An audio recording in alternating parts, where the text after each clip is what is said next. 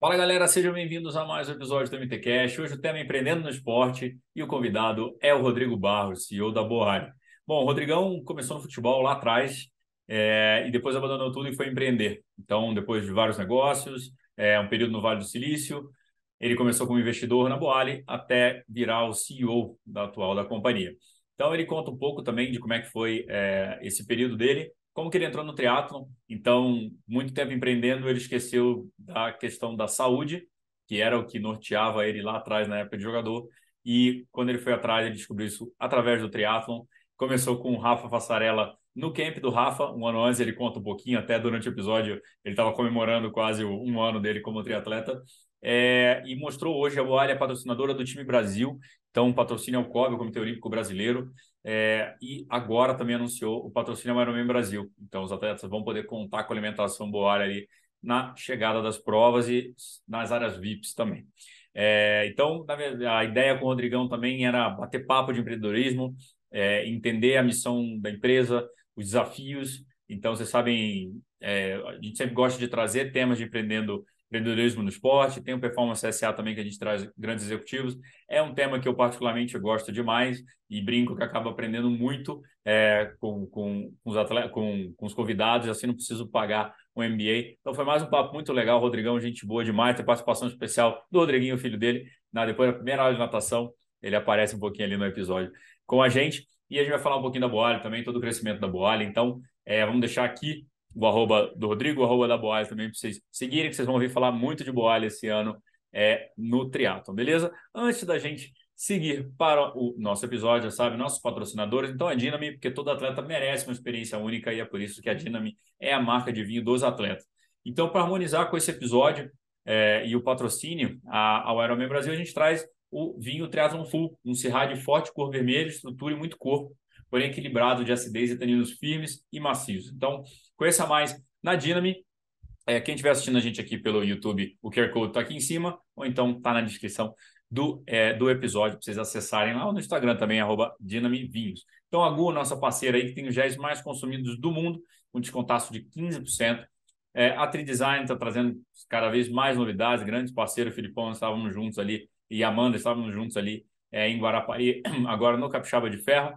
Então, trazendo as meias da In Silence, as meias são espetaculares, já falei para vocês. Vocês já sabem que tudo da Orca vocês têm 10% de desconto no Mundo Tri e essa é a última semana de desconto. Vai acabar, galera. Virando mês acabou, não é papo de vendedor. O último mês acabou, acabaram os descontos na Orca. Então não deixe para comprar em abril, tem que comprar em março. Beleza? Bananinha Santa Lídia, uma marca de doce banana 100% artesanal. Bananinha, os três sabores. Agora tem a bala de banana também. Bom demais, desconto Mundo Tri. E a Bike Fan, uma loja de apaixonados pelo esporte, mais de 10 anos no mercado. Tem coisa de bike, tudo para bike, corrida, trekking, hiking e triatlon, cara, tênis de corrida, muita coisa, tem da New Balance, tem tudo. Vocês querem lá? O desconto de 10% do Mundo Tri vale para quase todos os itens, exceto os itens da OnCloud, beleza? Outra coisa, camisetinha do Mundo Tri, vou deixar o link aqui na descrição. Segue a gente na newsletter, segue a gente no YouTube também, no, nos agregadores, segue a gente para receber todas as novidades. É, e, ah, Todos os descontos vocês encontram no MT Descontos, que a gente deixa aqui no episódio, ou tá lá no nosso site ou no nosso Instagram. E agora, bora pro MTCast, Empreendendo no Esporte, com Rodrigo Barros, CEO da Boane.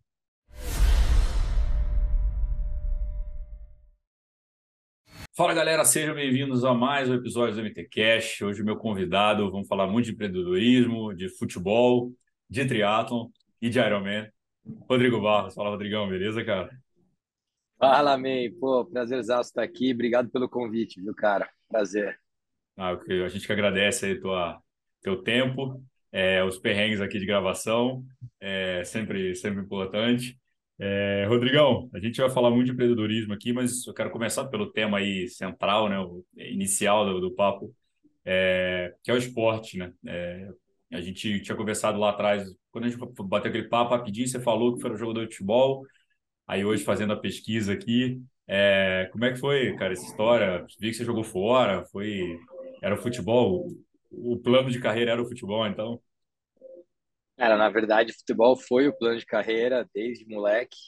É, eu, eu falo que o esporte ele me formou, né? Então, se você for olhar a minha formação enquanto ser humano, os meus valores, é, eles estão muito voltados ao mundo do futebol. Né? Mas aí vai além, é o mundo do esporte. Uhum. Eu gosto de sempre trazer três coisas bem importantes assim no futebol. A primeira delas é que o time é mais importante que o indivíduo.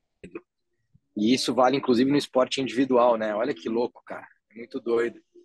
Você pega é, o esporte que a gente está aqui hoje, que é o triatlo, que teoricamente você fala, ah, ele é um esporte individual, mas se você não tiver um time trabalhando, não adianta ter um baita atleta sozinho, uhum. né? Porque o time vai trabalhar o mental, o time vai trabalhar o físico, vai trabalhar o espiritual, o time vai trabalhar a capacidade desse atleta de, de se superar o tempo todo, de entender que a evolução está dentro dele, não fora, né? Que não é olhar para fora, olhar para o outro atleta você vai ficar melhor. Então o futebol me, me trouxe muito isso. O time é muito mais importante que o indivíduo. E aí eu, enquanto empresário, enquanto líder, aprendi isso muito bem. Então eu sempre procurei construir times vencedores enquanto empresário, porque eu entendi como atleta que o time precisa ser vencedor. Não adianta ter uma pessoa vencedora, você precisa ter um time vencedor. É... O segundo ponto que o futebol também me trouxe é que, cara, cada um joga bem na sua posição. Então, assim, se o cara vai bem no financeiro, não tenta trazer ele para o comercial. Se o cara vai bem no comercial, não tenta levar ele para o operacional. Né? Se o cara é um cara super detalhista e vai bem nas operações, não tenta, de repente, colocar ele para fazer relação com o cliente, né? porque não vai dar certo. E no futebol a mesma coisa. Já vi muito jogador jogando em posição diferente. Você pega o cara, joga muito de meia. Você traz ele para jogar na lateral, não rende. Coloca ele para jogar na frente, não faz gol. E aí, pô, a culpa é do cara que não faz gol? Não, não é. A culpa é de quem colocou o cara ali. O empresário, isso também foi bem importante. E aí, cara,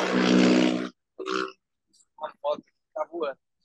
E, e aí o terceiro ponto, cara, é que assim, responsabilidade, né, Gabi? Autoresponsabilidade é uma coisa, cara, impressionante. É, meu irmão, o negócio é o seguinte: ninguém vai fazer por você aquilo que você precisa fazer.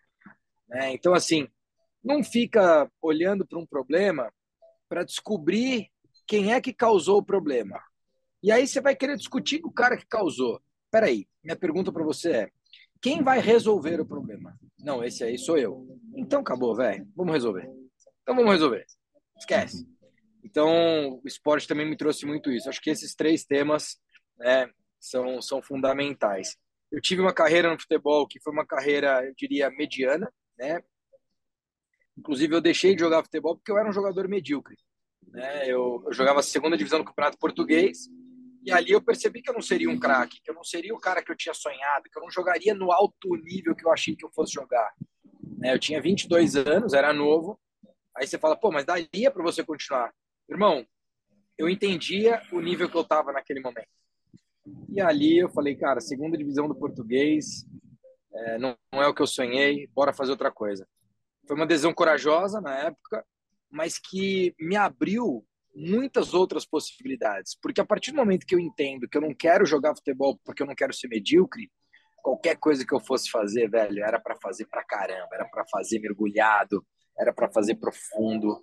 E, e, eu não tenho dúvida que a, a, a, carreira e a trajetória, a jornada profissional que eu fiz enquanto empreendedor, empresário, ela, ela foi muito forjada por essa adesão que eu tomei de deixar eu acho que tem muito isso, né? Quando você, você toma decisões difíceis, as outras parecem bem mais fáceis, né? Depois, né, cara? Você toma mais difícil, o resto vai indo, né? Aparentemente. Cara, e você sabe, você sabe que é muito legal esse teu comentário, porque a gente vai evoluindo ao longo da jornada, essa é a ideia. É. Né? Nós somos seres em evolução o tempo todo. Inclusive, eu tenho um livro que é a versão beta. Vou, inclusive, te mandar um livro de presente Pô, aí. Valeu, obrigado. É, com certeza. E o versão beta ele fala sobre isso. A versão beta é uma terminologia cunhada no Vale do Silício é, para produtos inacabados. Então, quando o produto ainda não estava pronto para ir ao mercado, ele fazia uma versão beta e essa versão beta ia interagir com os usuários beta. Uhum. E, e, isso queria dizer que ó, o produto não está pronto ainda, a gente vai testar esse produto com você, testar usabilidade, testar funcionalidades e por aí vai. E aí eu peguei e fiz uma analogia com isso e trouxe para nós. Imagina você, Gabi, eu, quem nos assiste nesse momento. É, quando você entende que você é uma versão inacabada de você mesmo, fica tudo muito mais fácil. Fica tudo muito mais leve, meu irmão. Porque ser versão beta é saber que você vai poder evoluir todo dia. Então, isso te dá uma leveza e, e te, te possibilita, te abre possibilidades que se você achar que não, eu tô pronto, eu sou assim mesmo, cara, essas possibilidades não serão as mesmas. Uhum. Né? Então, é, eu também aprendi muito e, e, e, hoje eu tenho a felicidade de saber que essa minha versão beta ela tem melhorado muito, mas tem muito para melhorar e, e, eu, e eu busco essa evolução todos os dias, cara. E Rodrigo, quando peguei né, no, no, no, é, no, na internet aqui, né, você falou que parou de jogar bola em 2003, é, 20 anos agora já que você parou de, de jogar bola. 20 anos, cara. É, e o que, que você teve de esporte nesse período? Assim, eu vi que é, é, né, a tua carreira, aí você começou a tua carreira de empreendedor e tudo, mas na parte esportiva ali, como é que você... Que, se a tua vida inteira você jogou bola, eu imagino que ficar sem esporte para você também era um negócio de louco, né? É, mas assim, é, a, a, verdade é que quando eu tomei a decisão de parar de jogar, eu fiquei uns cinco anos sem jogar futebol. Mas nada de esporte, nada. Sério. Aí eu entrei no tênis, porque meu irmão era tenista. Hum. E aí eu fui jogar tênis, comecei brincando ali e tal, tava ali na academia. É, joguei alguns torneiozinhos e tal, e o tênis virou meu esporte de semana, assim, meu hobby. Então eu jogava tênis duas, três, quatro vezes por semana. É, mas, ao mesmo tempo, foi um período onde eu fui muito workaholic, eu diria. É, então, eu, eu desci para trabalhar e falei, cara, eu vou trabalhar, eu vou ganhar grana, eu vou construir minha, né, minha independência financeira aqui. Isso era uma coisa que eu estava muito focado. E, e aí eu te confesso que eu deixei não só o esporte de lado, como eu deixei a saúde de lado. Eu não estou dizendo que foi certo, tá? Eu estou uhum. dizendo que foi o que eu fiz. Agora, eu sempre falo para todo mundo o seguinte: hoje, aos 41 anos, faço 42 agora em abril, é, fica muito mais fácil ter uma estabilidade e eu, né, para quem me conhece sabe, eu só começo a fazer reunião a partir das 10 horas da manhã, não faço reunião antes das 10. Agora, eu, eu, eu cheguei numa, num momento da minha carreira que eu posso fazer isso. É, mas eu vivi, talvez 10, 12 anos, é, penalizando a minha saúde, penalizando muita coisa. Né? E, e, e, aí eu vou, vou te falar que eu tenho plena certeza que o que me possibilitou isso foi que eu tive sempre uma esposa do meu lado, que é a Mari, que vai fazer 24 anos do meu lado esse ano. A gente se conheceu com 15, começamos a namorar 17 para 18, e que essa pessoa não desistiu de mim. E aí isso foi muito legal, foi muito importante, porque aí eu tive aquele momento workaholic, vamos ganhar grana, não sei o quê. Em 2012 eu acordei um pouco para isso assim, falei, opa, né? Então, quase 10 anos depois, eu falei, caramba, eu preciso dar uma mexida. Eu tô te falando de trabalhar assim 17, 18 horas todos os dias, durante quase 10 anos, e assim, todos os dias, é inclusive sábado e domingo. Né? Então, foi muito intenso mas ela seguiu do meu lado, foi importante. Aí foi quando a gente começou a mudar um pouco esse estilo de vida. Eu fui morar no Vale do Silício. É, e aí lá no Vale eu voltei a jogar uma bolinha, é, jogava tênis, comecei a jogar golfe no Vale também. Então foi pô, super maneiro. Ia trabalhar todo dia de bicicleta, então ali, só que era uma bicicleta mais urbana ali, né? Uma uhum. bicicleta mais lifestyle. E, e aí eu ia, pô, dava 16 quilômetros para ir, 16 para voltar. O dia que eu estava muito cansado no final do dia, eu voltava de trem, confesso. Mas pelo menos para ir eu andava 16. E aí foi uma época que eu melhorei um pouquinho, porque eu, eu, eu depois desses 10 anos só trabalhando, eu passei dos meus 90 quilos ali, cheguei ali nos 95 e foi o meu peso durante muitos anos. Entre 95 e 99, cara, foi o meu peso durante muitos anos. Só que, para te confessar, eu nunca me vi gordo. Hoje eu olho foto, eu sei que eu tava gordo. Uhum. Mas assim, eu não me via gordo, eu não me via. E aí, cara, era uma coisa doida, porque eu ia jogar bola e falava, nossa, velho, não tô aguentando correr, mas é óbvio, tava com quase 100 quilos, né? Aí hoje tá mais fácil de entender. E, e aí, cara, em 2021 eu tive Covid, e aí foi onde eu realmente acordei para a história é, falei, cara, a partir de agora, prioridade é saúde, né? Então eu vou cuidar da minha saúde, vou me cuidar. E aí eu fiquei seis meses, cara. Em seis meses eu saí de 97 quilos, fui para 85 quilos. E aí, janeiro de 2022, eu já estava ali dando uma corridinha, não sei o que. Eu tô te falando de um ano atrás, hum, cara. Um é. ano e um mês. Em fevereiro, eu conheci o Rafa Falsarella, aqui em Ribeirão Preto. Quem me apresentou foi o Alexandre Colucci, que tem a maior clínica de fisioterapia aqui de Ribeirão. Ele, inclusive, hoje é franqueado Boali, tem duas operações, está indo para a terceira. E aí o Colucci falou: Meu, deixa eu te apresentar o Rafa, meu brother, não sei o quê. Apresentou. Aí, ó, o Rafa, pô, um dos melhores triatletas do Brasil, não sei o quê. Eu falei: Ah, cara, como é que faz para fazer esse negócio de triatlo? Aí ele falou assim: Cara, tem uma clínica que é o Tricamp sábado. Começa sexta. A apresentação é sexta, tem sábado, domingo, segunda e terça. Era carnaval do ano passado. Aí eu falei, cara, quero fazer. Minha família ia vir para cá, tal. Eu falei, galera, eu vou fazer uma clínica aí de triatlo. Pô, triatlo, é negócio de correr, pedalar, nadar, faz tudo. Pô, e agora eu tô na vibe de saúde, eu vou, vou fazer esse negócio. Cara, eu fiz a clínica, quase morri, né? Porque eu fui pra pista no sábado. Eu achei que eu era atleta ainda. Eu ainda achava que era jogador. E saí dando pique igual um louco lá. Bom, resumo, cara, isso faz um ano e um mês. E aí eu acho importante falar, Gabi. O triatlo ele não é um esporte. O triatlo é um estilo de vida. É, o triatlo ele transformou a minha rotina. O triatlo transformou a rotina da Mari, minha esposa, a rotina do Rodriguinho. Só para você ter uma ideia, eu tô aqui no Giro Café, que fica no Espaço Fit, aqui em Ribeirão, e tem uma piscina lá embaixo, que é onde eu treino com a Rudão. Rodriguinho, nesse momento, está fazendo um treininho de triatlo, o primeiro treino de triatlo dele, porque ele faz natação aqui, ele tem oito anos, de segunda e quarta ele faz natação. E hoje a gente está gravando aqui, quarta-feira, ele está fazendo um, o primeiro treininho de triatlo dele na vida, assim. Então, o triatlo ele realmente transformou, cara, é, o nosso estilo de vida. Então, hoje ele é para gente que, para minha família, ele é muito mais que um esporte. Ele é realmente o nosso estilo de vida, né? E, e aí, às vezes eu vejo uma galera falando, mas Rodrigão, como é que você consegue fazer triatlo, velho? Você tem que treinar duas, três horas por dia, cara. Tá maluco? Como é que tem tempo? Pô, tua mulher não reclama. Cara, é o seguinte. Tua mulher vai reclamar muito mais de você fazer happy hour todo dia e ficar duas horas bebendo do que você ficar duas horas treinando, cuidando da tua saúde, secretando dopamina, endorfina, ocitocina e tudo mais, e chegando e cuidando muito melhor dela, sendo muito mais carinhoso, mais amoroso, tendo uma energia e uma vibe, um flow muito maior. Então, eu não tenho dúvida que o triatlo transformou a minha vida, a vida da minha família, e, e isso é o que está fazendo eu me aproximar cada vez mais do triatlo, cara. Legal, cara, legal ouvir isso.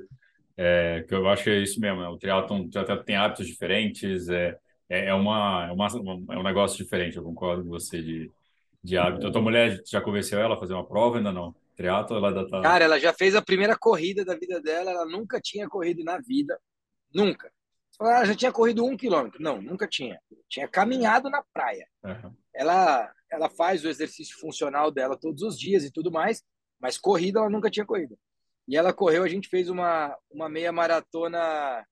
É, revezamento. É, revezamento. Aqui, o, Rafa que fez, uhum. no final do ano. E aí eram, eram seis competidores. Eu e ela fomos no mesmo time. Eu corri os meus três, depois corri os três dela junto com ela. Ah, Foi demais. Legal. E aí o Rodriguinho, nesse mesmo dia, fez a corrida Kids de 500 metros e ganhou a corrida, cara. Na categoria dele lá. Esse aí, legal. Esse aí vai ser atleta, não tem, né? Que o esporte vai estar com ele, não vai ter jeito, é. né? O Rodriguinho vai. Exato. É, é, eu, eu, eu acho que ele não precisa ser atleta profissional, ele não precisa viver disso. Mas eu não tenho dúvida. Se tem uma recomendação que eu faço para todos os meus amigos que têm filhos é coloca teu filho no esporte. Tem que fazer esporte. É. Sim. Fazer esporte não, não, não deveria nem ser uma opção. Sabe? É tipo igual, pô, tem que estudar, tem que fazer esporte. Né? E enfim, é, então eu tenho uma crença muito forte assim. O esporte é incrível. Rodrigão, nessa, nesse período que você falou aí que você estava workaholic aí, focado, né, pós-futebol, é, já empreendendo, né? Você já foi, o caminho era empreender já. Ah, cara, eu depois de futebol, eu nunca trabalhei CLT, nunca fui funcionário. É, eu sempre empreendi, assim, eu sempre construí coisas, né? Então, é, primeiro eu Eu fui trabalhar no mercado imobiliário, mas foi bastante rápida essa passagem. E aí, cara, eu eu ouvi uma frase, cara, de um palestrante, chama Rodrigo Cardoso, em 2003. Me diga com quem andas, te direi para onde vai. Essa frase foi muito forte para mim, cara, e ela foi profunda, assim, porque no final do dia é um pouco assim, cara, quem você é, você pode mudar, entendeu? E aí, como eu tava querendo, cara, crescer profissionalmente, ganhar grana e tudo mais, eu sabia que eu precisaria começar a me colocar e me projetar para um meio que fosse de pessoas bem-sucedidas financeiramente. Eu queria ser bem-sucedido financeiramente. Eu queria aquilo, né? Do mesmo jeito que hoje eu quero ter saúde, eu estou nesse meio, naquele momento eu queria ser bem-sucedido financeiramente. E aí eu ouvi, cara, essa frase e eu assistia o show business, que era na Rede TV na época, onde o João Dória entrevistava um grande empresário, dois grandes empresários todas as semanas. Eu falei, cara, não tem como. Um cara entrevistando dois grandes empresários do Brasil, do mundo, toda semana, não tem como não, esse cara não se dá bem de alguma forma. Falei, eu vou fazer isso. E aí eu fui fazer teatro na Globo SP, no começo de 2004, e quando foi em junho eu estava no ar, cara. É, o primeiro programa Segredo de Sucesso. E aí, seis meses depois, eu criei uma revista Segredo de Sucesso. Um ano depois, eu criei um negócio de eventos, Fórum Empresarial Regional. E, cara, foi tudo muito rápido, porque isso foi 2000 e, 2004 eu comecei na TV, 2005 a revista, 2005 eu conheci o João Dória, fui fazer parte do LEAD, que é um grupo de empresários dele, e ali eu era o caçula de todo mundo, todo mundo tinha mais de 40 anos, eu tinha 25, e, cara, galera, aquela galera me adotou, assim, e eu, na época, fui para a TV Gazeta, eu estava na Gazeta, a gente era o maior faturamento por minuto na emissora durante muitos anos, assim.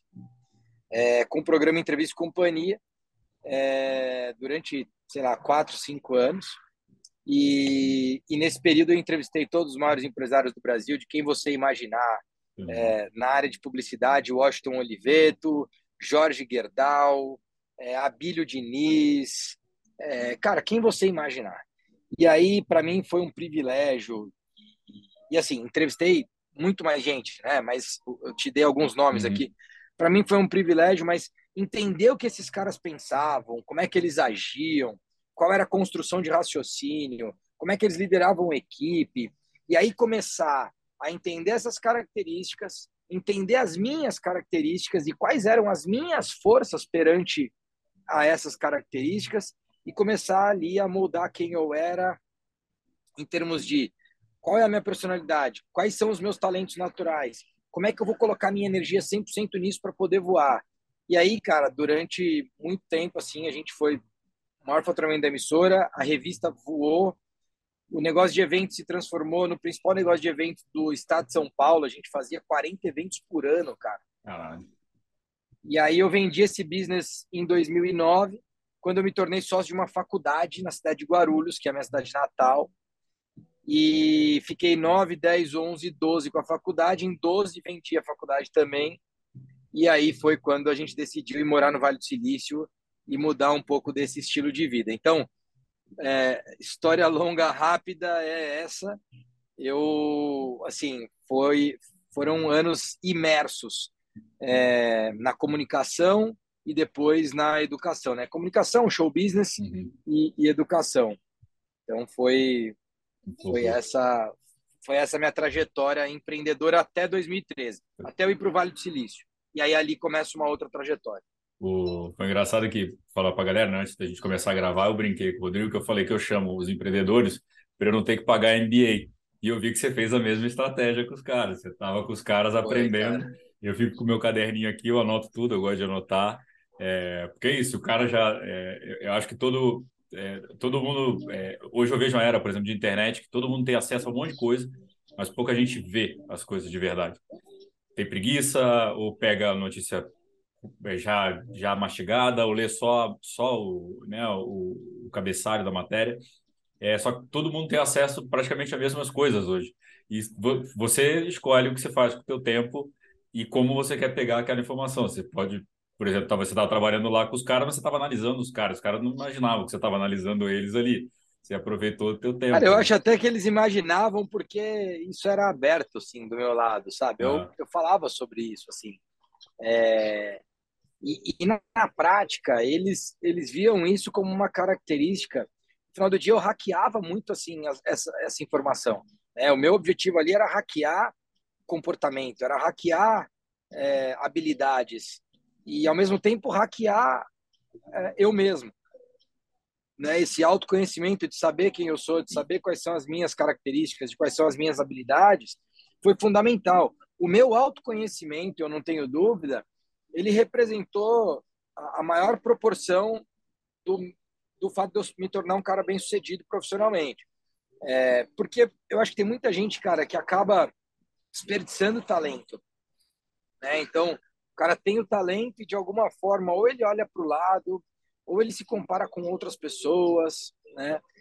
Irmão, assim, vai sempre ter alguém mais feliz que você, alguém mais cabeludo que você, alguém com mais barba, alguém que pedala melhor, alguém que nada melhor, alguém que corre melhor. Então não é sobre o outro. Uhum. Não é, nunca foi.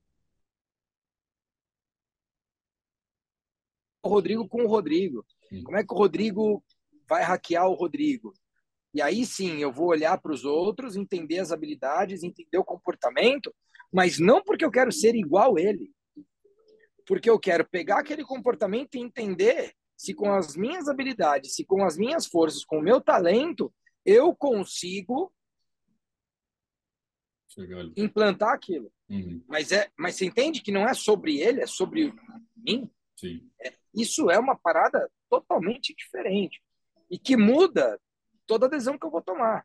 Né? Porque se eu tomar decisão pautada assim, porra, cara, sei lá, eu olho pro Gabriel, cara, olha que massa, ele tá aí, sei lá, na casa dele, tem uma bike atrás, uma camiseta. Pô, minha vida é uma loucura, não sei o que. Eu queria muito ter a vida do Gabriel, cara. A vida do Gabriel é que é legal, porque ele fica, ele grava os podcasts, ele conversa com a galera, ele tem uma lifestyle legal. Pô, é isso. Vida do Gabriel. Velho, esquece. A vida do Gabriel, a vida do Rodrigo, a vida da galera que o Gabriel entrevista, a vida da galera que você vê na internet, tem os mesmos perrengues que você tem, só que são outros. Olha que curioso.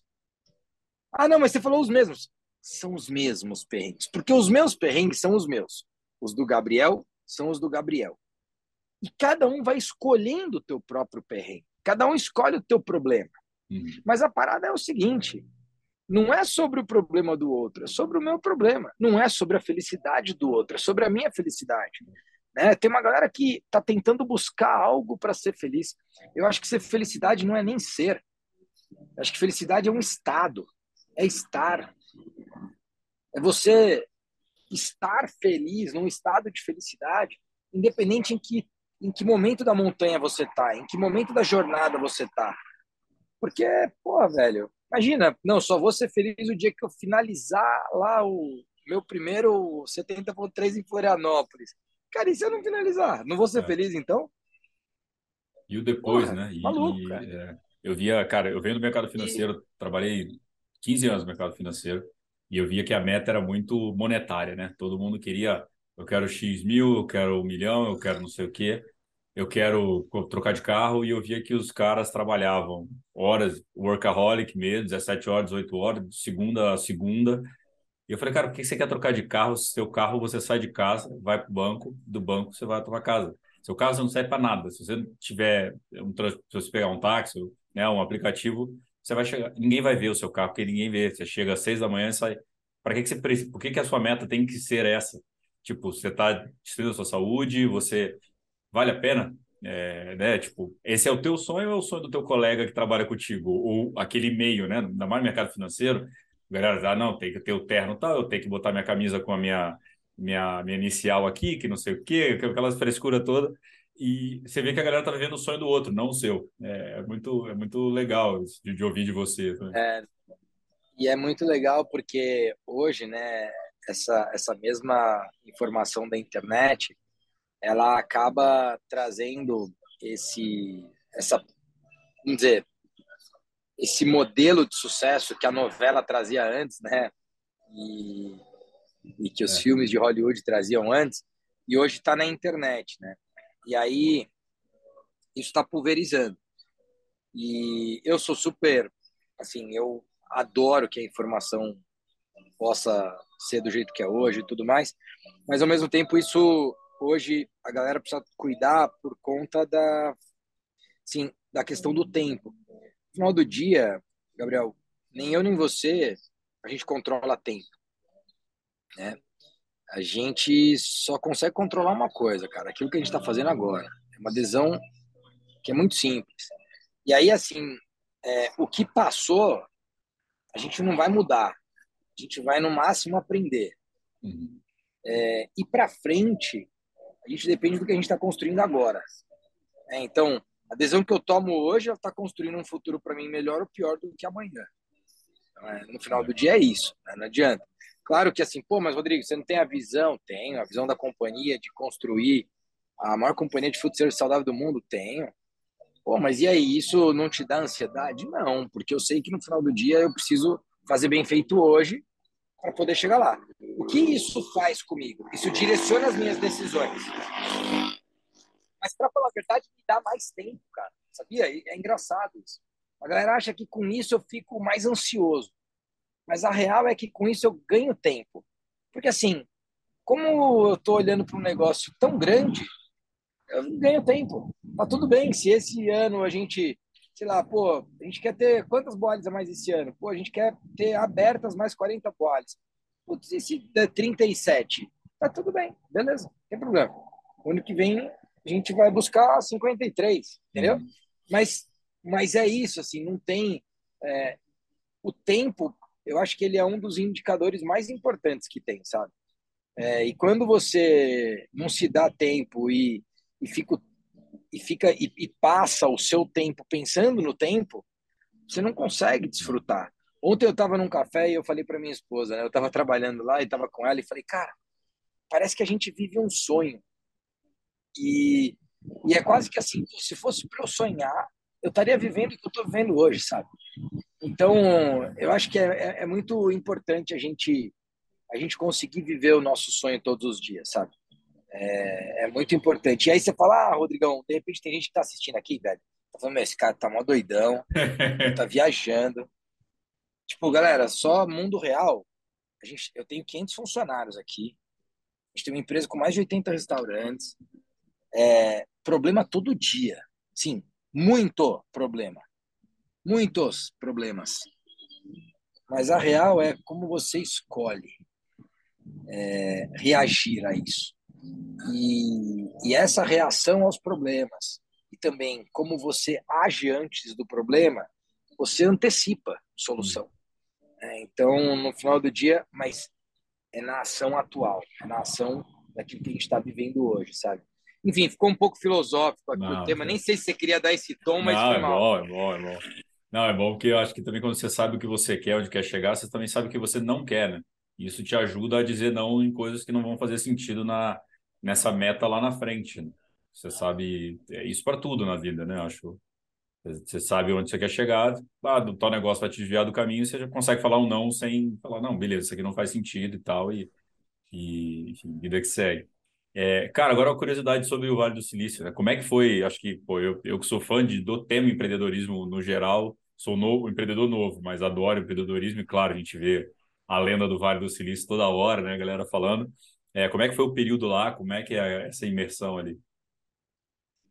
Cara, para mim, é, a maior transformação que eu tive no Vale do Silício foi chegar lá um empresário de negócios e sair de lá um empreendedor de soluções. Acho que tem uma diferença muito grande nisso. Quando você é empresário e pensa em business, você é quase que um mercador, um uhum. comerciante. E que é um pouco, aliás, é muito da característica do empresário, do empreendedor brasileiro. E isso se dá em virtude do empreendedor brasileiro ser, em grande parte, um empreendedor por necessidade. E que, para ser sincero para você, se você falar, Rodrigão, você foi empreendedor por oportunidade? Não, velho, foi meio por necessidade mesmo. Eu queria ganhar grana. Uhum. Sim, eu fui descobrir propósito disso depois, sendo muito sincero, cara. É, acho que é, no começo era ganhar grana, eu queria ganhar dinheiro. E aí eu descobri que, puta, tinha um negócio de comunicação, eu tinha um skill ali e tal, e pau, fui. Lá no Vale, eu comecei a, a aprender a pensar em desenvolver solução, cara. E aí foi muito legal, cara. Foi muito legal. É... Então, esse é o principal aprendizado. O, o, segundo ponto é que eu passei a ser um cara muito mais colaborativo depois do Vale do Silício. Mas durante o Vale do Silício eu tive essa transformação. Porque aqui no Brasil eu tinha muito mais essa coisa de competição. Uhum. Era eu contra o mercado, eu contra o outro, eu contra. E lá, cara, é meio que ninguém é contra ninguém, velho. Sabe? Tipo, vamos colaborar, vamos crescer. E, meu, tem mercado para todo mundo, né? E aí você vai ter alguns autores aí que vão falar contra isso, vão falar sobre monopolização e tal. E eu entendo esse tipo de visão. Eu entendo, né? É... E, de certa forma, isso acontece. Né? Então, monopolização, Amazon, mercado dela. Meta, antigo Facebook, mercado dele. E, e, esse monopólio, ele, né, ele Tesla, né, esse monopólio ele acaba acontecendo por uma por um crescimento de escalabilidade e, e por ser um, um early doer do mercado, né? Que então você constrói o mercado, uhum. que é o caso dessas companhias que eu uhum. falei. Mas a verdade é que antes do cara fazer isso, ele colaborou muito e foi muito colaborado.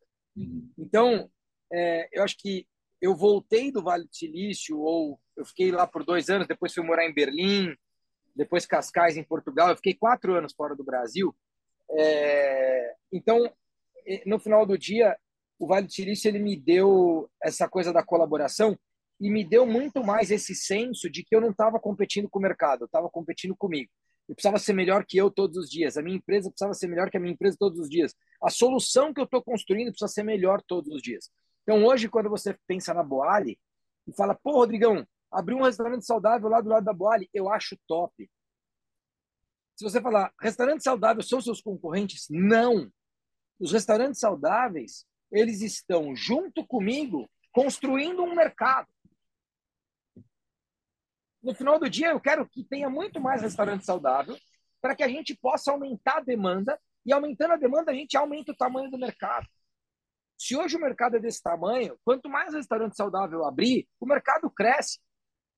Talvez quem é concorrente vai perder mercado são outros tipos de culinária, né? Uhum. E por aí vai. A gente pode depois falar um pouco mais disso, mas acho que Vale do Silício, duas grandes transformações. De empresário de negócio para um empreendedor de produto e de um cara que sempre olhou para a concorrência e queria sempre esmagar os outros como um cara muito mais colaborativo. E foi lá que você já você falou, né, que estava começando a cuidar um pouco mais da saúde, ia pedalando e tal. É, foi lá que surgiu, de onde é que surgiu a Boali? Vamos fazer essa essa ideia da Boali. Cara, foi o seguinte: eu, antes de ir para lá, eu me formei no IBGC, que é o Instituto Brasileiro de Governança Corporativa. E ali eu me, eu me qualifiquei para ser conselheiro de empresas. E eu assumi o conselho de uma empresa no Brasil, que era a Flexform, que é a maior indústria de cadeira do Brasil. Talvez você esteja sentado numa cadeira da Flexform nesse momento. É. Eu fui conselheiro da Flexform e, e naquele ano, em 2013, que eu estava morando no Vale, eu fiz uma viagem para Chicago e lá estavam os meus sócios, Vitor e Fernando da Boali hoje, que na época eram da Salad Creations. E eles me convidaram para ser um mentor deles na companhia. Eu aceitei o convite e durante o meu período morando no Vale, eu fazia reuniões com eles, com eles aqui no Brasil, e a gente fazia reuniões por Skype na época, não era pelo Zoom não. E aí, é, nessas reuniões eles, é, enfim, trocavam informação do mercado, da empresa, e eu, além de mentorar enquanto desenvolvimento de negócio, eu comecei a qualificar mais o mercado lá fora. E comecei a olhar esse mercado mais profundamente. E eu falei, cara, esse mercado é uma porrada. Esse mercado ele está ainda embrionário no Brasil, mas ele já começou a ganhar atração aqui fora. E a hora que esse mercado estourar, cara, mercado de food é, é o próximo mercado. Ele é mercado igual o mercado de energia é mercado igual o mercado de saneamento. É um mercado que ele não é que ele vai crescer, ele vai explodir de crescer. E aí, é, em dezembro daquele ano, eu vim para o Brasil e eles fizeram ali, eles me contaram que um dos sócios estava querendo sair vender a participação dele, porque estava indo morar nos Estados Unidos e ia trabalhar no mercado de comida lá, e aí precisaria sair do negócio no Brasil. E aí eu falei, pô, quantos por cento ele tem? Tanto. Quanto ele quer? Tanto. Eu falei, pode ligar para ele que eu compro a parte dele. E aí foi assim, essa foi a minha due diligence, vindo da companhia. E aqui tem um outro aprendizado, né? Eu, eu sempre falo, qualquer decisão que você for tomar de empresa, seja para trabalhar numa empresa, para investir numa empresa, para montar, cara, pessoas e mercado. Gente boa e mercado em crescimento. Pessoas e mercado são os dois grandes pilares para minha tomada de decisão. E ali, em 2013, então, eu me torno um sócio investidor da companhia. Em 2015, a gente compra a sala de creations no Brasil, dos americanos. Em 2016, nasce a Boali. E aí a gente nasce com 19 restaurantes já da antiga Salad. E aí a gente começa a crescer. Em 2019, eu ainda era só investidor. E aí, em março de 19, eu venho para a companhia, assumo a companhia com 30 operações. E aí, hoje, a gente tem aí, é, enfim, vai chegar a 19 estados, mais de 80 operações. Vamos, devemos chegar a 100 operações até o meio do ano, se Deus quiser. E, enfim, então foi, foi aí que eu me aproximo desse mercado. Então, ainda morando fora. Então tinha, claro, a tua vontade de, de empreender, o seu conhecimento tudo, mas também acho teu estilo de vida, né? Talvez você não ligasse tanto para estar tá mais saudável, talvez esse tema saúde, não, comida saudável, alimentação saudável não te bateria tanto, será? Cara, não, não teve, sendo muito sincero, não. na época não teve. Eu acho que foi muito mais meu olhar empresarial. Legal. Hoje casa meu olhar bem, né? empresarial. Né? Porra, hoje está de brincadeira, hoje é minha vida. Cara, é muito louco, né? Porque é, Steve Jobs falava muito sobre conectando pontos, né? Connecting the dots. E, e aí, quando eu conecto, é tudo tão óbvio hoje. Tipo, se, se eu for te contando a história, lá cresci, não sei o quê, você vai falar, meu, você é maluco. Agora, quando eu olho para trás, meu, tá tudo, tá tudo perfeito, tá tudo lindo, foi tudo maravilhoso, foi tudo certo. E, e hoje é o meu estilo de vida, né? A companhia hoje, vender saúde, transformar hábitos e fazer o bem, é o que eu faço todo dia. No final do dia, o propósito da companhia virou o meu propósito, o meu propósito da companhia. Então, eles estão totalmente integrados, interagem muito bem.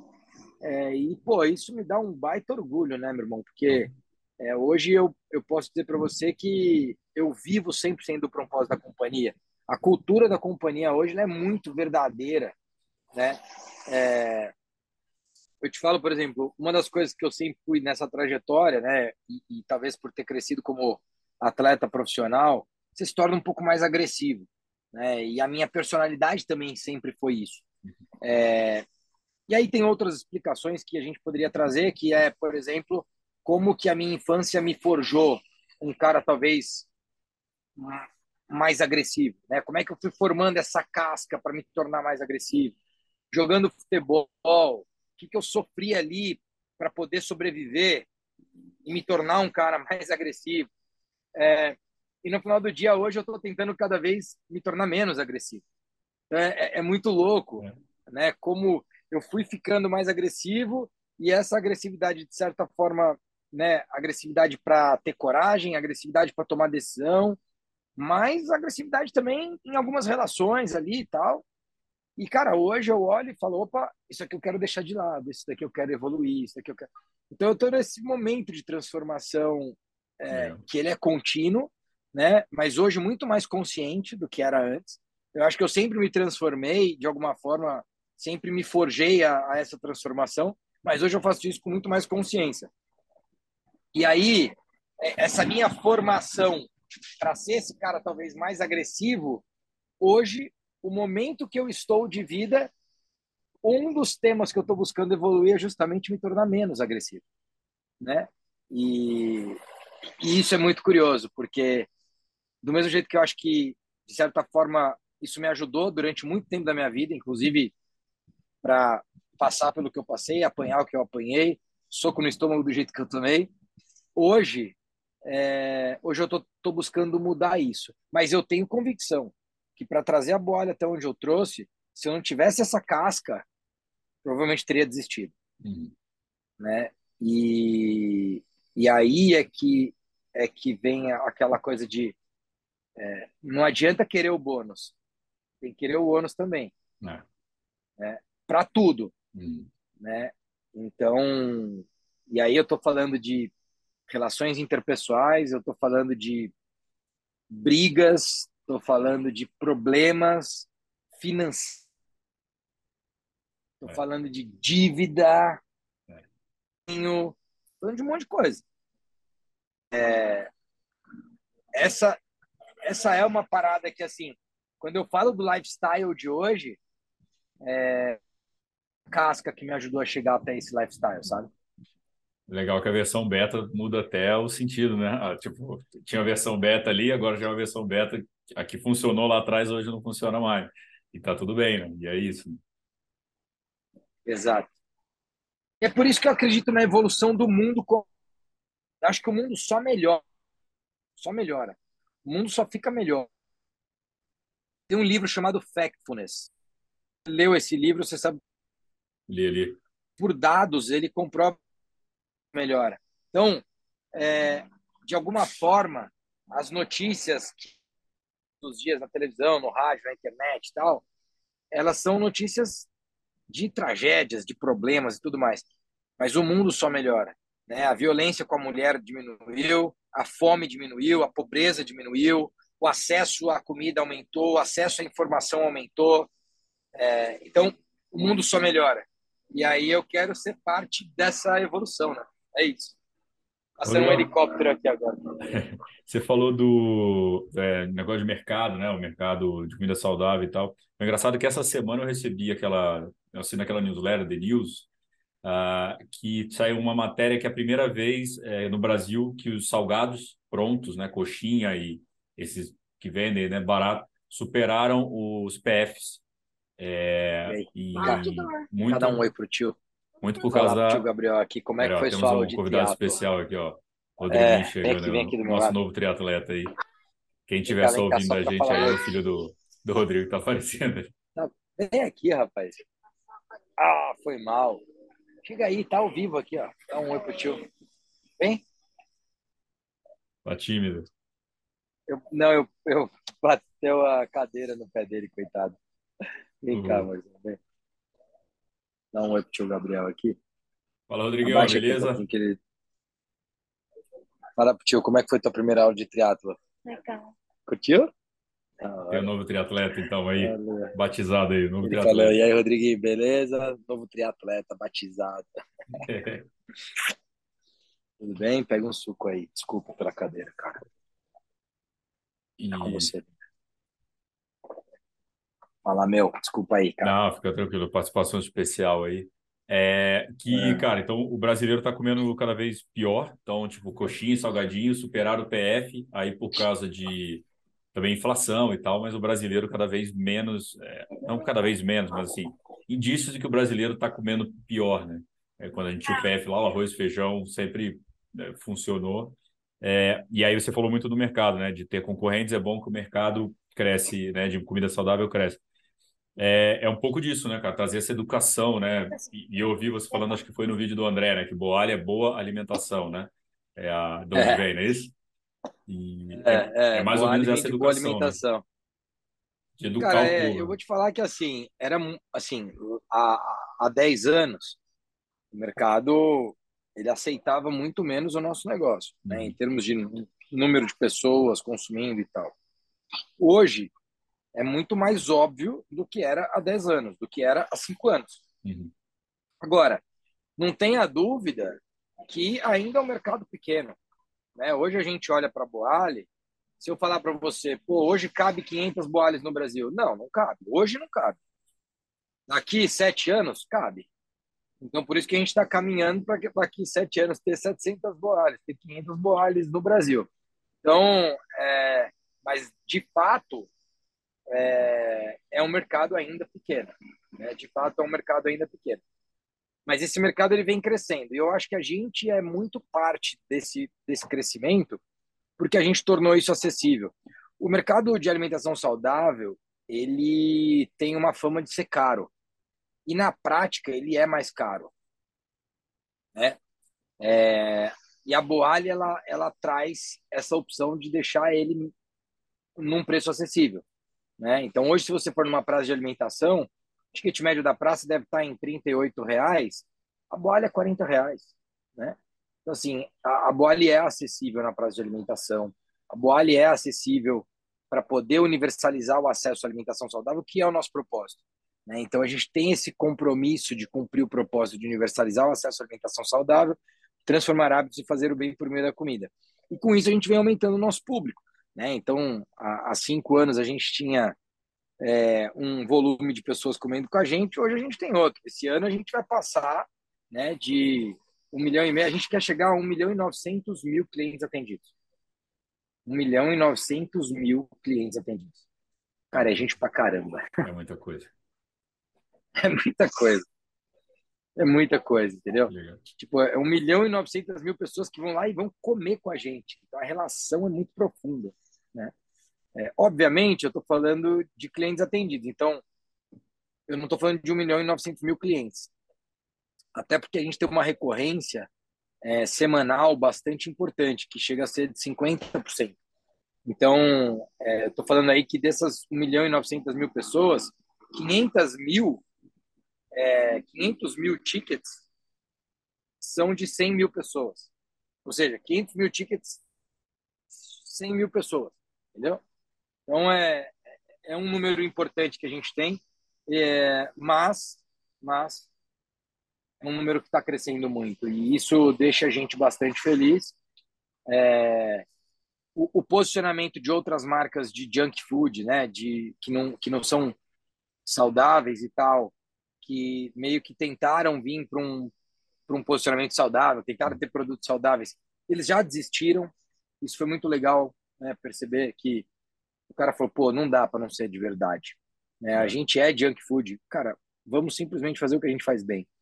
E eles seguiram esse caminho, e eu acho que isso para a gente também é, é uma coisa interessante. Ou seja, eles olharam para o nosso mercado, eles tentaram é, fazer ali uma participação perceberam que, putz, não rolou e aí desistiram.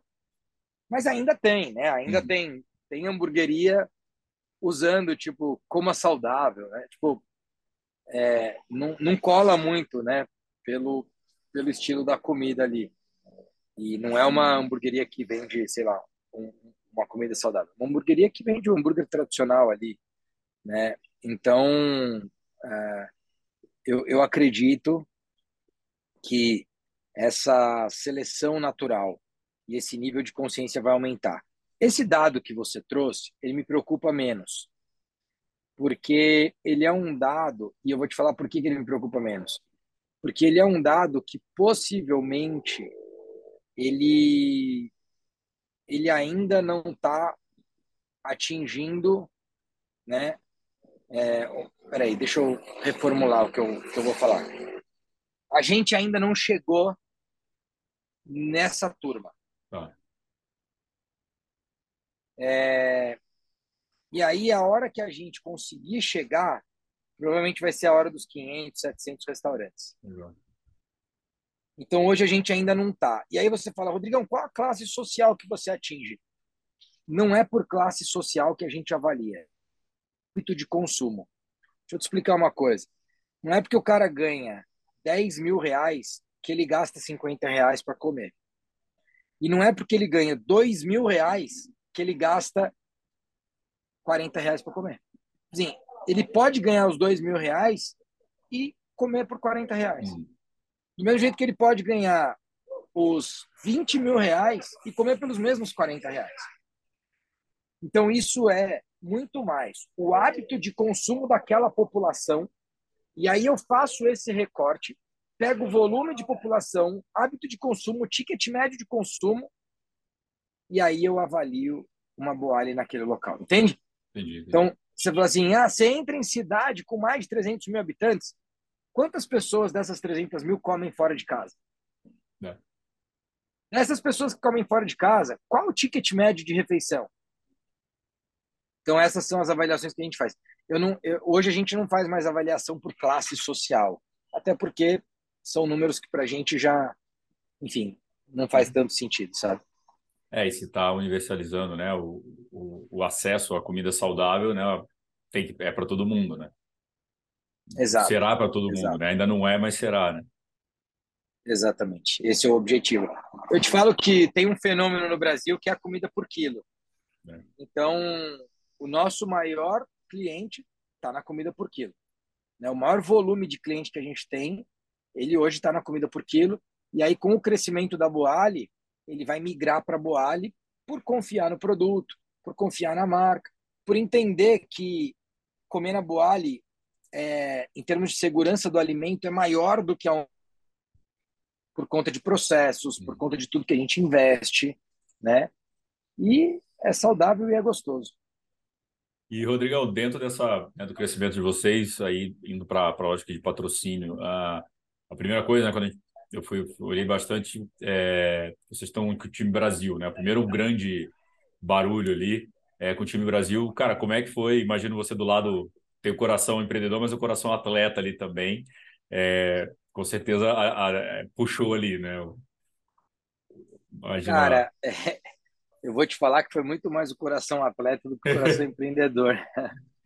Porque, é, mas não, o coração empreendedor sim, só que é uma decisão de longo prazo, né? Então, quando eu tomo esse tipo de decisão de patrocinar o time olímpico e o Comitê Olímpico do Brasil, a gente está tomando uma decisão de 10 anos, tomando uma decisão de 20 anos, que na prática faz um investimento atual, né? Hoje. Então, é, mas é o tipo de decisão que, se você olhar para um ano a três anos, você não faz. Não faz nenhum sentido. Uhum. E, e ali é onde eu demonstro para os nossos colaboradores, para os nossos franqueados, para os nossos fornecedores e para os nossos clientes que nós estamos num jogo de longo prazo, que nós estamos num jogo, num jogo de anos. Esse é o nosso jogo, né? É, a gente está sem pressa nenhuma, cara. Zero pressa. A gente quer colocar velocidade, mas não tem pressa. Porque a gente entende que é um jogo que vai, vai tempo, né? É um jogo que vai tempo. E é por isso que a gente tem que se divertir ao longo dessa, dessa trajetória. Então, esse patrocínio, ele foi um patrocínio muito importante é, e que eu tive que abrir mão de várias coisas pontuais. Né? Então, é muito curioso, porque patrocínio, a gente acaba recebendo muito mais oportunidade.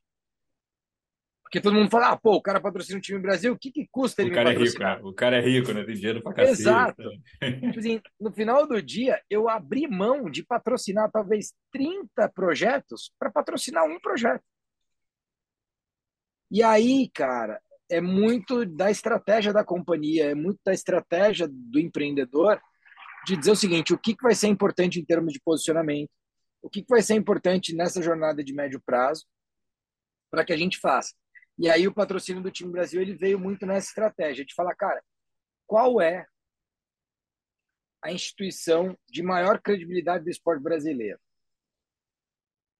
O time Brasil. Não tem, não tem não tem nada que compare. Por quê? Porque ele abraça todos os esportes. Todos os esportes. Olímpicos, obviamente, né? Tem esporte que não é olímpico, mas todos os esportes olímpicos estão lá. Não tem nada que você possa apoiar, patrocinar em termos de iniciativa no esporte maior do que o time Brasil. Uhum. Não existe nada maior do que isso. E, e é muito interessante porque a gente fez um esforço enorme para fazer isso e, e é algo, cara, que vai se pagar só no médio prazo. É, mas, ao mesmo tempo, colocou a gente em alguns cenários que a gente também não estaria se não tivesse feito. Né? E isso, é, eu não tenho dúvida que hoje a gente tem franqueados que estão com a gente porque entenderam essa visão de longo prazo. Né? Hoje a gente tem fornecedores que estão com a gente porque entenderam essa visão de longo prazo. E hoje a gente tem recebido propostas muito interessantes, porque entenderam que patrocinando o COB a gente é uma empresa confiável no longo prazo. É, eu acho que, cara, tem uma outra analogia é, também disso, que assim, uma medalha de ouro, uma medalha olímpica você não conquista em um ano. Você conquista em toda uma carreira, são 10 anos, são 15 anos de treinamento, para estar tá no dia certo, né? Então acho que tem essa, essa história junto também, que é, é você vai chegar nas 500 franquias, mas tem que começar na primeira, tem que começar com duas, não é assim, né? Você não vai... Exato. É, e eu acho que Exato. isso e, e, e acho que... Você tem razão, eu acho que o, o, o esporte olímpico, ele, ele valoriza a jornada, é. é isso mesmo, ele valoriza a jornada e, e assim, no dia da medalha, ficaram 5 mil dias de treino para trás. É, isso é muito legal. É muito louco. Isso é muito legal. E, e Rodrigão, nessa estratégia agora, puxando aqui para o nosso mundo, então a grande novidade aí do, do, do, do momento, é, vocês entraram aí com patrocínio também no, no Ironman, é uma marca globalmente conhecida, uma marca gigante dentro do, do esporte e também como negócio, né? No Brasil e lá fora, é impressionante, são impressionantes os números, números da, do, do, do me fugiu agora o nome da é, é WTC, né? Que é World Triathlon Corporation. Lá fora, lá fora. É, e, cara, como é que foi também? Como é que foi essa, essa história? Essa ideia de entrar no Ironman? O que, que vocês estão trazendo também? Cara, foi, foi muito legal. É, primeiro que, assim, surgiu de uma foto, porque o, o Galvão tinha recebido os meninos da Pace, o Paulo da Pace, que é meu amigo, é, fisioterapia, você deve conhecer. Sim. O Paulo e por algum motivo surgiu, não sei se eles pediram Boalho para comer. E aí o Galvão falou: "Pô, você conhece a turma da Boalho?" O Paulo falou: "Pô, o Rodrigão é meu amigo, vamos tirar uma foto, vamos mandar para ele." Ele tirou a foto, me mandou. Ele falou: "O Galvão queria falar com você." Eu falei: "Pô, para ele." Aí passou meu número, o Galvão mandou uma mensagem. E cara, o Galvão é sangue bom demais, assim, né, cara? Começamos a falar e aí rolou uma empatia do caramba, porque o Galvão foi do mercado financeiro. A verdade é que essas histórias de um cara que foi workaholic e hoje vive um lifestyle né, diferente, elas, elas se encontram muito, porque uhum. elas ficam muito parecidas, é. né? Tipo, o cara que está no lifestyle hoje, são poucos aqueles que não foram workaholic lá atrás. São poucos aqui. E, e, e, vamos falar a verdade, a gente continua trabalhando muito, né? Vamos só para deixar é, o disclosure aí, né? A gente continua trabalhando para caramba. A diferença é que hoje trabalha num estilo de vida totalmente diferente, com muito mais qualidade de vida. Uhum. Então, é, eu acho que a gente se deu muito bem, o Galvão e eu, porque essas histórias se cruzaram de uma forma muito interessante. Só que aí tem uma coisa muito mais legal, que é transformar hábitos e fazer o bem da Boali tem tudo a ver com tudo é possível do Iron Man, né? E aí é onde eu acho que tem uma sinergia e aí é onde é, a, a, minha transformação como como ser humano e hoje atleta amador de triatlo, ela ela também foi muito importante para eu olhar e falar o que o triatlo fez comigo, ele pode fazer com muito mais gente ele faz com muito mais gente. Como é que eu posso acelerar a visibilidade disso? E, cara, a Boali, eu acho que ela traz um valor para o Ironman muito interessante. Ela traz um valor porque ela traz uma comida bacana, uma boa alimentação para dentro do Ironman Brasil. E ela traz um valor porque ela traz distribuição para um público comum que não conhece o Ironman, que não tem o Ironman como lifestyle. Uhum. Os nossos clientes não são Ironman. Os nossos clientes não são triatletas. Nós também temos clientes triatletas, mas faz aí a conta: 120 mil clientes por mês, 150 mil clientes no mês. Você vai ter o quê? 1.500 triatletas? É. Não dá 1%. E é isso que eu acho que é mais interessante. 1.500 triatletas, estou falando por mês, né? Obviamente, uhum. se você pegar no Brasil, é, eu não tenho esse número, mas você deve ter, sei lá, deve ter, deve ter o quê? 15 mil triatletas no Brasil? Não sei se chega nisso. É, depende do. Já vi várias contas, contas de 30, 40, até 50 mil Brasil, né? Nível Brasil, mas é, praticantes tá. assíduos eu chutaria entre 30 e 40 mil. No máximo. Tá, então vamos lá para os 30 mil, né? Triatletas no Brasil. A gente serve um milhão e 700 mil, vamos servir, né? O objetivo aí 1 milhão e 900 mil de pessoas esse ano. É isso, né? É então, isso. e a gente consegue conversar com essa galera também, né, ali. E aí eu acho que a gente traz um valor importante para o Ironman também. Mas a verdade é que para a gente é um privilégio, cara. Assim, eu estou super feliz de anunciar a Boali né, como a boa alimentação oficial do Ironman Brasil, como a nova patrocinadora oficial do Ironman Brasil. É, todo triatleta que for finisher no Ironman vai comer Boali. Isso pô, é um orgulho danado para mim. É, a galera também que vai estar no espaço de convidados lá vai comer Boali. Então, é, sem dúvida, é uma baita oportunidade. Eu agradeço demais a galera do Ironman. É, e foi muito legal porque uma das coisas que eu fiz, eu tinha feito isso no COB e fiz isso no Ironman. Eu falei, cara, vamos fazer o seguinte, antes da gente falar de negócio, eu vou mandar boale para vocês. E aí, cara, eu mandei uma degustação lá, sei lá, mandei uns 15 pratos para eles. Cara, a galera adorou, a galera pirou. E aí ligaram, o Galvão ligou falou: Meu, a galera pirou aqui nos pratos tal. E aí eu falei: Ó, minha intenção é fazer isso, isso e isso. E eu construí uma agenda de patrocínio lá com eles. Legal. E, cara, é isso. Eu tô animadão. A partir agora do 70.3, já tem. Pô, vamos descarregar um caminhão de comida lá. Vai ser muito massa. É, é, um, é, é uma operação de guerra, cara. É um puta de um trampo, mas que vai ser muito legal. Eu tô animadão e, e, e, muito feliz de poder anunciar isso aqui e te agradeço pelo espaço de poder falar com o teu público aqui, cara. Ah, cara, eu, eu acho, eu como entusiasta do esporte, eu também gosto de ver novas marcas entrando no esporte. É, eu compacto muito da tua ideia que você falou lá atrás é, sobre quanto mais marcas estiverem falando de triatlon, por exemplo, mais mercado tem para o triatlon inteiro. Então, se tiverem cinco mídias, dez mídias falando de triatlon, são meu, meus concorrentes, eu não enxergo dessa forma. Eu acho que são não. é mais gente falando do esporte, o esporte cresce, o esporte crescendo, vem mais marcas para o esporte e, e o bolo cresce. Eu sempre brinquei e falei, cara, eu não quero dividir um bolo pequeno em 10 pessoas, eu quero dividir um bolo grande. E aí pode ser em 100 pessoas, mas eu quero que esse bolo cresça. É, então, quando vem marca é, faz, fazendo, marca é, entendendo que o triatlon é um ponto de, de comunicação, cara, isso para a gente é, é, maravilhoso. Acho que o esporte é maravilhoso e, é, e a gente abre portas, porque você falou do, do 1 milhão e 700 que eu vou atender, 1 milhão e 900, 30 mil são triatletas e o resto. Então, assim, quando uma pessoa do teu restaurante que nunca ouviu falar de triatlon vai comer é, o, é o burrito Ironman, né, que vai ter? É, isso aí, isso aí. O burrito Ironman, o cara falar, ué, mas o que, que é isso? Se a gente convencer uma pessoa por, por restaurante ali ou pouco, cara, é uma pessoa que entra no triatlo, então, né, por, por, que, é. por que não, né? Cara, exatamente isso, e esse é o, é o nosso objetivo. A ideia é que a gente possa comunicar isso mais no PDV, uhum. com os nossos clientes, né? A gente vai vai fazer uma campanha comunicando a Boali como a nova boa alimentação oficial do Ironman Brasil. A gente vai, obviamente, mandar mais informações sobre isso.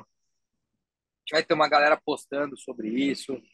Então, é, eu acredito muito que a gente também vai ajudar a universalizar não só a alimentação saudável, como o triatlo no Brasil. É, pode ter certeza que esse passa a ser um dos nossos objetivos. Eu quero que o triatlo, assim como transformou meu estilo de vida, possa transformar o estilo de vida dos clientes Boalha ao redor do Brasil. E, e essa roda gira, né? Então, é. quanto mais o cara transforma o estilo de vida dele, mais boalha ele come, melhor ele dorme, mais mundo tri ele assiste, é isso. Exato. e, e, a ideia de criar um burrito Ironman, qual foi, foi tua também? Essa ideia? Você estava com a ideia de fazer um prato diferente? Né? Cara, foi, cara. Eu, é, é porque a gente fez, né? A gente fez em 2021 nas Olimpíadas de Tóquio, a gente fez um rap time Brasil. E aí, uma das coisas que eu levei para o Galvão foi a gente trazer um burrito Ironman, né? E por que burrito, né? Porque o burrito ele tem uma carga de carbo maior. Então, ele acompanha nosso arroz integral tal, que é diferente do wrap. O wrap não tem.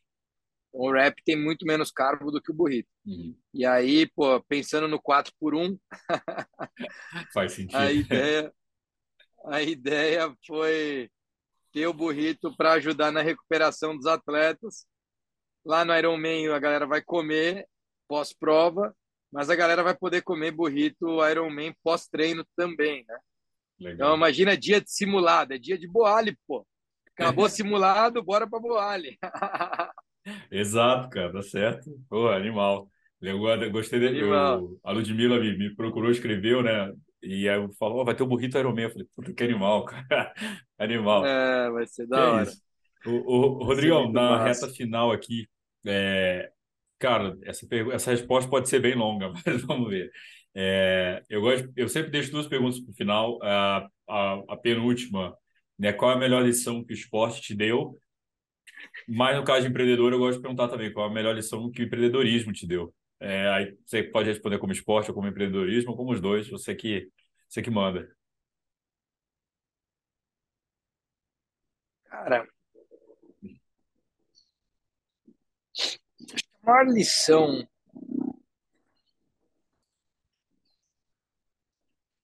a maior lição que o esporte me deu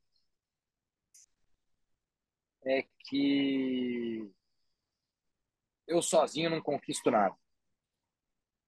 Legal. E curiosamente, como empreendedor, eu caio nessa mesma nesse mesmo ensinamento. E a gente tem fases na vida. E, e durante algumas dessas fases, é, eu, eu achava que eu conseguia fazer sozinho. Mas a verdade é que não dá, cara. É. A verdade é que a gente precisa de outras pessoas. A gente precisa de um time. A gente precisa de pessoas que queiram o nosso bem. A gente precisa de pessoas que queiram fazer junto, que queiram dar a mão, que queiram construir junto. E, e, e, talvez a maior armadilha que existe na nossa vida é o nosso próprio ego. Né? É, não vou, não vou te falar que nunca aconteceu, já aconteceu muito. De lamentavelmente eu deixar o meu ego tomar uma decisão por mim. Todas as vezes que eu deixei isso acontecer foram decisões ruins. É, espero que cada vez eu possa deixar o meu ego falar menos comigo, mas ainda sou vulnerável nisso. Ainda reconheço que não são 100% das vezes que eu deixo eu consigo controlar esse ego, porque quando eu quando eu deixo isso acontecer, é, eu estou fazendo muito mais por mim do que pelo todo. É por mim, só por mim, e não faz sentido para mais ninguém que está ali comigo construindo junto. A chance de dar errado é muito grande. Legal. Então, eu acho que é, é isso, cara. É... Rodrigão, qual que é o teu sonho hoje, cara?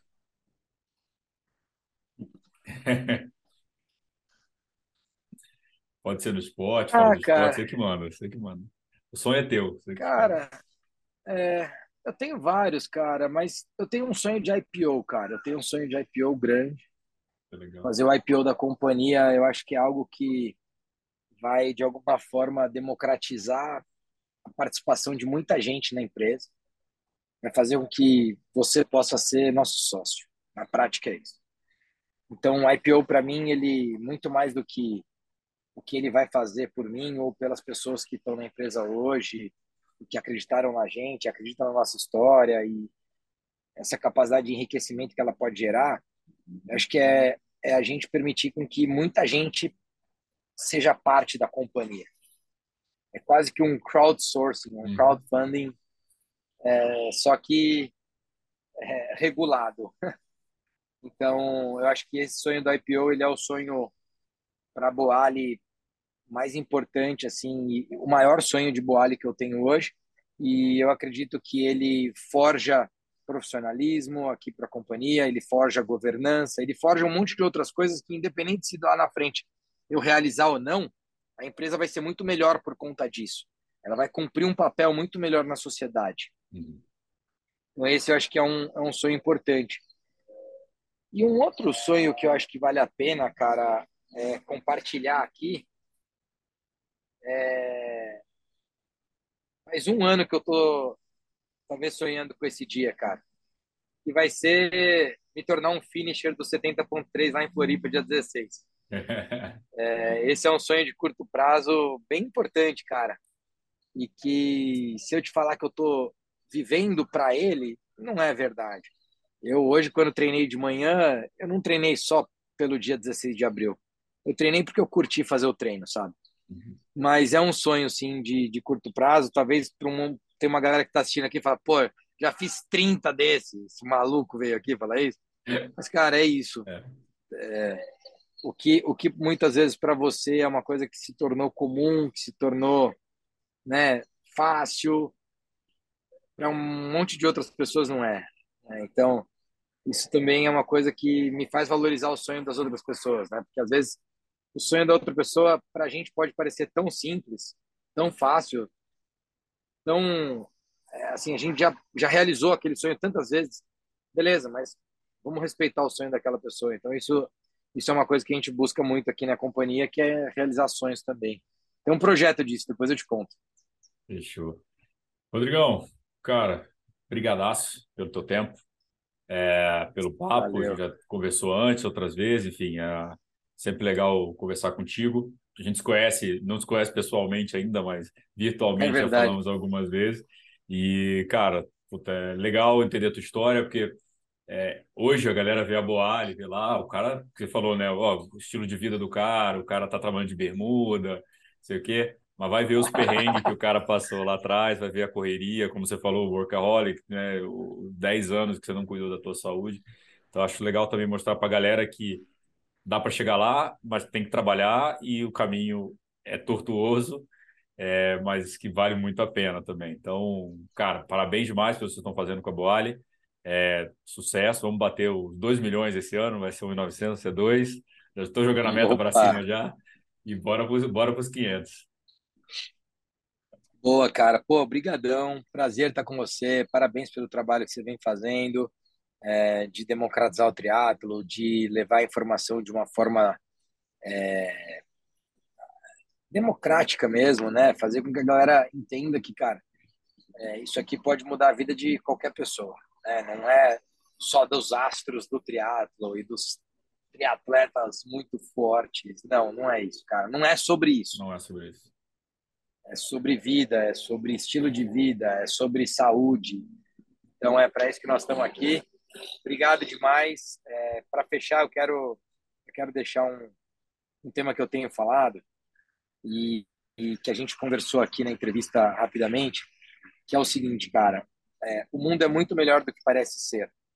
E para isso, é, como olhar para o mundo é uma questão de perspectiva, eu faço um convite para quem nos assiste aqui, que é o seguinte: fica uma semana acordando sem consumir notícia nenhuma. Tipo, aquele tempo que você quer ler, lê um livro, assiste um vídeo sobre saúde, triatlo, ou sobre um, alguma coisa que vai te ajudar como mentoria profissional, pessoal, familiar, seja o que for mas para de ler um pouco de notícia, para de consumir um pouco de notícia, dessa bolha de notícias que a gente tem todos os dias notícia ruim, assiste um pouco das entrevistas no Mundo Tri aqui de manhã e, e, e começa a mudar esse consumo. É, porque aí acho que fica mais fácil de entender que o mundo só melhora. O mundo é muito melhor do que parece ser. Valeu, bro. Valeu, Rodrigão. Tá aí o MT Cash, siga a Boali lá, vou botar aqui a Boali. E quem fizer, quem ouvir esse podcast depois de 70.3 Floripa, fala pra gente aqui que, que comeu Boali. Pô, deixa, aí, deixa aí também o Rodrigo Barros RB aí, ó. Pode deixar vou embaixo deixar, aí meu Instagram. Vou marcar você, marcar Boali. Valeu, Rodrigão. Até a próxima. Obrigado demais, Rodrigo viu? Barros. Valeu, velho. Valeu, tamo junto, irmão.